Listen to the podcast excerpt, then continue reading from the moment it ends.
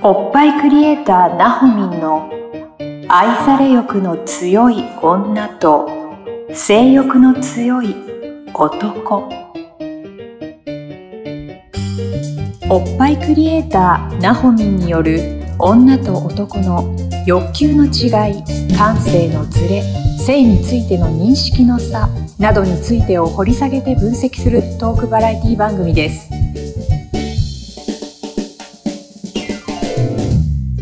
では始まりました。おっぱいクリエイターなほみんの愛され欲の強い女と性欲の強い男第9回スタートさせていただきます。ナビゲーター、トーマス J. トーマスです。よろしくお願いいたします。イェーイ。イエーイそしてなほみん今週もよろしくお願いします。お願いしおます。願いします。いや、なほみんとねなんか収録前にいろいろ話させてもらいましたけども、なんか いろいろあるんですね、ツイッターって。そうおかしなアカウントが。そうななんのかち。ょっとなんか昼間っからというかなんかすごい すごいえぐい動画とかがなんか流れてちょっとちょっとびっくりしちゃいましたけどトーマスは私もびっくりしたの。知った時はね。すごいですねなんかねまあなななほみんのうん近しい方がそういうのをフォローされてて うん。でそれをなほみんがうん同じ人をフォローしてみたって言ってなほみんの50何件そういうすごいアカウントをフォローしてるアカウントがありましたけどびっくりしましたはい。ちょっと朝からあれは刺激的。朝からなんですねうん。朝から開いてもああいうのが出てくる。そうなの。ドカーンってお尻が。ツイッターってのはなんかあれなのかね、あんまりこう規制とかかかんないもんなんですかね。私もそれびっくりしちゃって、うん。全然消えてないし、はなんだろう、本当にえぐすぎるというか、なかなかなかなか際どいとこまで映ってました、際どいところじゃないの？もろ。いや、ちょっとまあこの話が何の話なのかがわかんない方、気になる方はですね、ね。あの、概要欄にナホミンの LINE 公式アカウントがあるので、そこからですね、メッセージで、あれ何の話ですかって送ってください。そしたら、ナホミンが多分そのアカウントを、フォローしてるアカウントを教えてくれると思いますので、見てみてください。結構勇気が必要な感じじゃないかなと思いますけど、見てみたら面白いと思います。はい、今まだ心臓バクバクしてます。そうですね。なかなか、なかなかでしたね。うんこの周りにはちょっとああいうアカウントフォローしてる人は多分いないと思うんですけどうね。ん。中にはいるんですね、そういうのが好きなのね。性欲強いとそうなのかな？まあでも男性は性欲強いですから、基本的に。そうですよね。そう我こそは性欲強いっていう人が、はあのメッセージくれて、私がそのフォローしてる人見たときにどう思うんだろうね。どういうこと？あ我こそはめ性欲強いぞっていう人が LINE の方に登録してくれて、見せてくださいって来た時に、それを見た時にどう思う？まあどうなんでしょうね。意外と普通かって思うのか。うん、ねなんねこういう世界もあるのかと思うのかわかんないですけどね。彼女との違いも知りたいな私。彼女として付き合ってる人とうんのその刺激と、うんそのツイッターでの刺激絶対私あんなんできないもん。はあはあはあ。まあでもさ、やっぱ画面の向こう側のその AV とかもそうだけど、うんそういうのの刺激と、うん。やっぱリアルの刺激とは全然違うものだと思うので、本当になんかその刺激にねなんだろう慣れちゃってたら、うん。物足りないって思われるんじゃないかとか、まあ多分男の中のそのファンタジー的な部分で、うん。こうこういうのしてみたいなみたいなうんうん。ものはもしかしたらあるかもしれないけど、うん。それはでもうん。やっぱり一生に一度できたら幸せだなぐらいのうん。本当に夢の世界の話だと思うんですよ。そういう AV とかそういう状況のね、うん。シチュエーションみたいなの。は。でもリアルな、そのうん。普段の、うん。その、まあ、彼女だったり奥さんだったりとかとうん。の、そういうことっていうのは、やっぱりそこは愛情があるもので、うん、なんかまたちょっとエロとは違うものな気がするんですけどね。そう？求める対象がちょっと違う気がするんだけどね、男側の。本当？でも愛情感じられそれはナホミンの、うん。あの、なんだろうね、ナホミンがそういう人に狙われやすいという、狙われやすい。そういうことなんじゃないですか、もしかしたら。そういうこと？うん。ちょっともうちょっと愛されてる感が。愛されようよ。愛され欲の強い女代表みたいになってるけどさ。愛されようよ、それは。ねチューも嫌がらないハグも嫌がらない嫌が人がいるんないよ、それは。普通嫌がんない。ちゃんとくっついてくれる、うん時々ねもね、嫌がんない。はい。ちょっとあの、やばい、リスナーの皆様、男性の方でね、あのー我こそはという方がいたら、ぜひちょっと LINE の方からですね、週嫌がりませんとメッセージをくれていただければ嬉しいなと思いますけど。ねねちょっとオーディションして選んだら面白いかもしれないね、そうやってね。トーマスのお目にかかれる。トーマスがじゃあしっかりとうんオーディションしますので、ぜひうん LINE の方に送ってきてください。切実ですよね、本当に。こんだけだよね。毎回こんな話してる。というわけで、はい。仕切るよ、もう仕はい、切る仕。切って。というわけで、えーと今週のテーマにはい移らさせていただこうと思うんですけれども、はい。はい。えーと、今日のテーマこちらです。子供ができてからの夫婦生活はどのようにしているのでしょうかという。ものですねはい。ふ子供できてからの夫婦生活ね。難しいようね。ん。トーマスは子供いないので、ちょっとわかんないんですけど、そうだよね。イメージ的にはまあ難しそうなというか、うん何か考えないといけないんだろうなという気はしますけどね。ね。ナホミンはでも夫婦生活経験者でしょ？子供いっての夫婦生活。経験者だどんね。な感じでした？でも、うち、保育所に預けちゃってたりしたからね。うんうんうん昼間とかね、いない時とかね、にコミュニケーション取ってたかな。まあそうんね。うん。隣にいたらちょっとね、ちいくらちっちゃいと言ってもなんか、うんなんとなく。なんとなく、それはどうなんだろうね？そういうのって虐待に入んの？それは別に入んない？あ、でもね、私うね、んちっちゃい頃の記憶があって、ほうほ親のう。はいはい。で、なんかね、今思えばだったんだなって思うんだけど、痛いだなんだパンパン聞こえたりすしてるのすっごい覚えてるの。で もはい。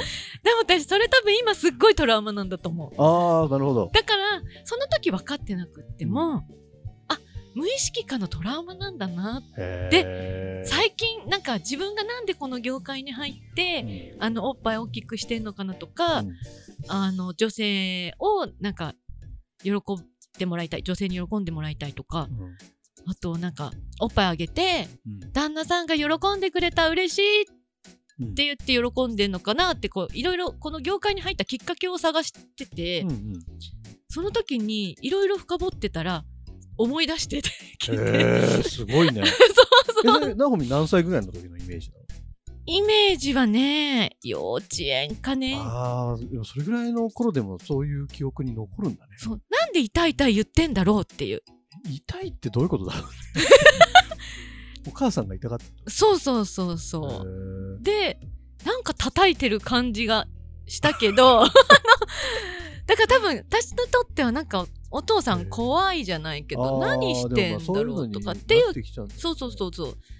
だからなんか若干虐待っていうかお母さんに何を手挙げてんだぐらいのでで残残ってただから、子供の前でいたすのは良くないだろうんうんうね。うんうんうんきっとうん。と思う。なんかすごいずっと残ってるもん。へえ、そんな風になっちゃうんだね。うん、でしあとプラスこれはまあいいことなんだろうけど、うん。私としては前段階にそれがあったから、うんなんか一緒にお風呂入ってる雰囲気とかがあってうん。それはねだいぶ大きかったんじゃないかな。うん。小学校高学年手前か、うんそこらぐらいかな、一緒にお風呂入ってるなってのが気づいちゃった。そうそうそうそう。あもっと上かも、へうん。そしたらだいぶなんかだ想像がつく。そうそうそうそう。だとちょっ思うと嫌な。なんか出られないなんか部屋から出られないじゃん。おトイレ行きたくてもなんか。気使うんだね。まあそりゃそうだよね。夫婦生活って難しいね。難しいねだあんまりからね。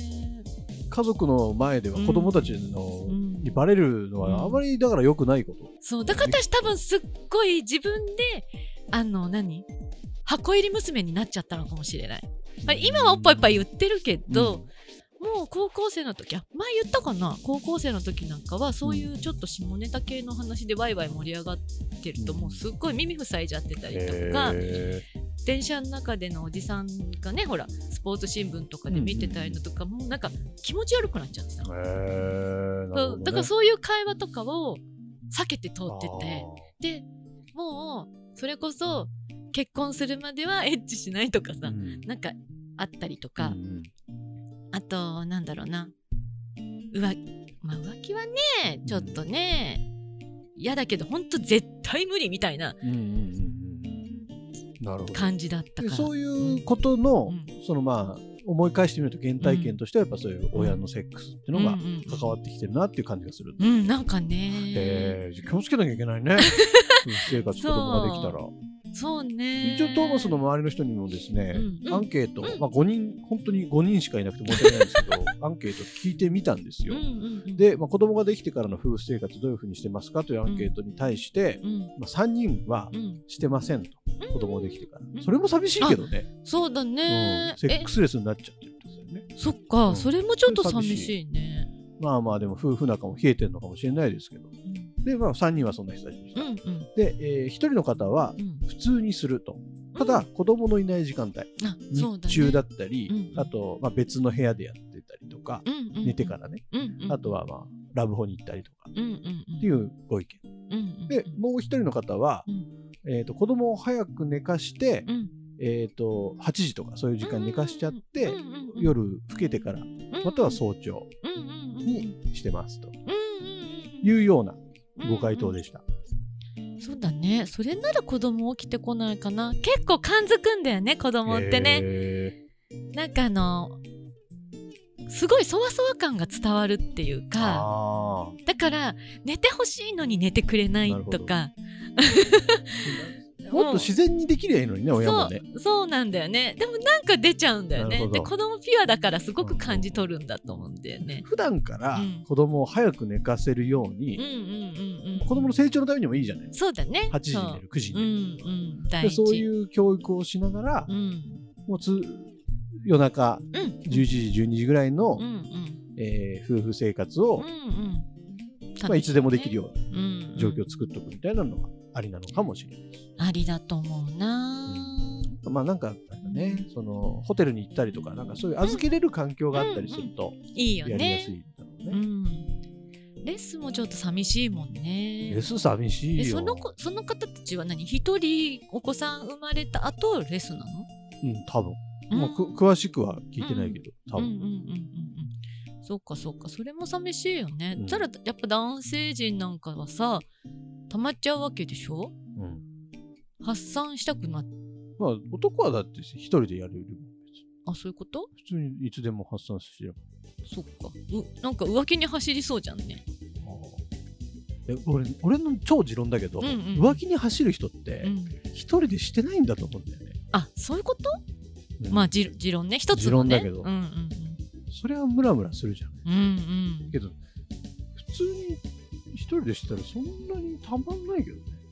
あそう？うん。え どのぐらいのペース？またちょっと今なんかどんどん。どのぐらいのペースで？いや、まあまあ。30代は。あのー。え？ーこの番組さ、共通の知り合いとかも聞いてるあそうかそうだよね。超言いにくいんだけどさ。そうだよね。そうだよね、まあまあまあ、あのー週に複数回はしますよ。あそうなのね、それはあそれまでどんどん深掘って週に、うん週に複数回。えこれ別な回にした方がいい？もっと深掘りたくなってるなんか。男の人のそのね生態をちょっと知りたいやっぱりなんか。でも多い人は本当毎日とかも、別に30代、40代、50代、60代。うんうんこれちょっと知ってる人でうん。う、んあのー、60代でうんうんうんうん。毎日3回してるみたいな人。は聞いたことある。すごいねから、うん。結構まあ人それぞれだと思うけど、結構な頻度ではしてるはずだよ。みんなすごい。そんなのだ私ちょっと認識違い。だそうなの？だってさなんか言うじゃない？なんか40代50代ぐらいになるとさ、うん。その日1回して、うん。やっぱしばらくやんなくても大丈夫みたいな、うんうん。うん、でもそそういうなんていうの？感じになるから、うんうん。浮気なんてしてるする時間が多分うん、ないと、うんうんうんうんそうちょっとそうだと思う。自分でやる。やばいちょっとこれ別の回になそうだね。でももっと聞いてみて。男性版と女性版とあるし、うんうんうん。ちょっとそれはきちょっと気になるので、うん。またやりましょうかそれはテーマでね。でちょっと今日長くなっちゃったんでこの辺で切りますけどはい。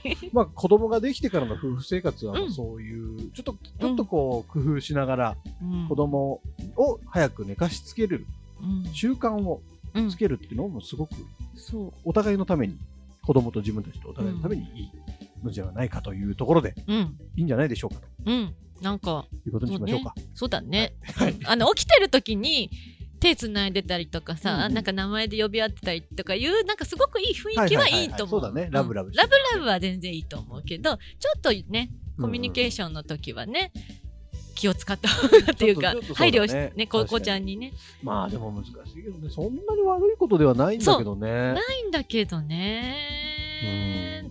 ないんだけど、やっぱりなんかちょっと不思議になる、ね。日常のことではないからね。うん人類、人類、生物として難しいテーマですね。ねえ。ちょっとね聞いてみたいね、専門家の方にね。こいのねそうそうだね。どんな影響があるのかとかね。そうだようんうん。というわけで、はい。